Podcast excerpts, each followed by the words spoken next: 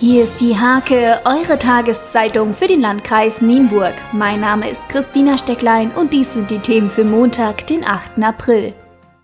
Der verkaufsoffene Sonntag hat viele Menschen in die Innenstadt und auch in die geöffneten Geschäfte rundherum gelockt. Die Passanten bummelten durch die Stadt, kauften ein und ließen es sich in den Cafés gut gehen. Die Werbegemeinschaft Nienburg Service zog eine durchweg positive Bilanz. Im Estorfer Scheunenviertel hat der erste Frühlings- und Osterkunstmarkt stattgefunden. Mehr als 40 Kunsthandwerker waren dabei. Aufgrund des guten Zuspruchs von Anbietern und Besuchern dürfte bereits feststehen, dass der Markt schon seinen festen Platz im Veranstaltungskalender bekommen hat.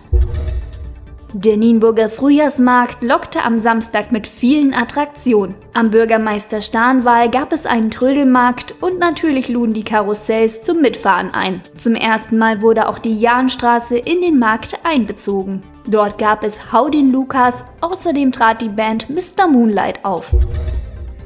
Diesen Anlass hat auch die Stadtverwaltung genutzt, um sich bei ehrenamtlichen Engagierten für deren Einsatzbereitschaft zu bedanken. Während im vergangenen Jahr die Mitglieder der Freiwilligen Feuerwehr im Mittelpunkt standen, waren es am Samstag die Ehrenamtlichen von Sport- und Schießvereinen. Bei einem Autounfall bei Penningseel ist Sonntagmittag ein fünfjähriger Junge schwer verletzt worden. Mit seiner Familie ist er in einem Auto von der Straße abgekommen und gegen einen Baum geprallt. Die Eltern wurden bei dem Unfall leicht verletzt. Rund 50 Fahrräder warteten am Samstag auf neue Besitzer. Der ADFC Nienburg hatte zum Fahrradflohmarkt am Posthof eingeladen und freute sich über reges Interesse. Zum ersten Unternehmerstammtisch in Steierberg waren rund 40 interessierte Frauen und Männer in den Süllhof gekommen. In einem Impulsvortrag zeigte Stefan Schröder von der Fanmanufaktur in Maklohe auf, wie erfolgreiches Netzwerken funktioniert. Zum Sport.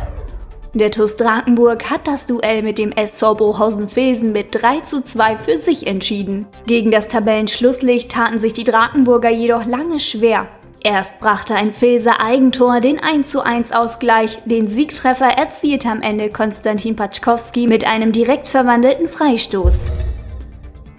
Die HS Genienburg feierte am Samstag ein starkes Spiel. Mit 32 zu 30 siegten die Oberliga-Handballer gegen den SF Söhre. Gut 200 Zuschauer waren in die Mehrbachalle in Nienburg gekommen. Obwohl sie stark ersatzgeschwächt waren, steckten die Rot-Schwarzen auch die frühe Verletzung von Topscorer Malte Grabisch weg.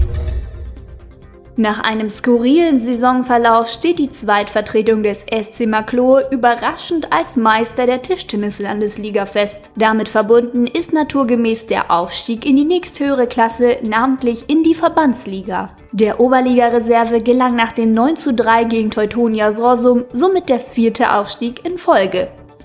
Diese und viele weitere Themen lest ihr in der Hake am Montag oder unter www.diehake.de.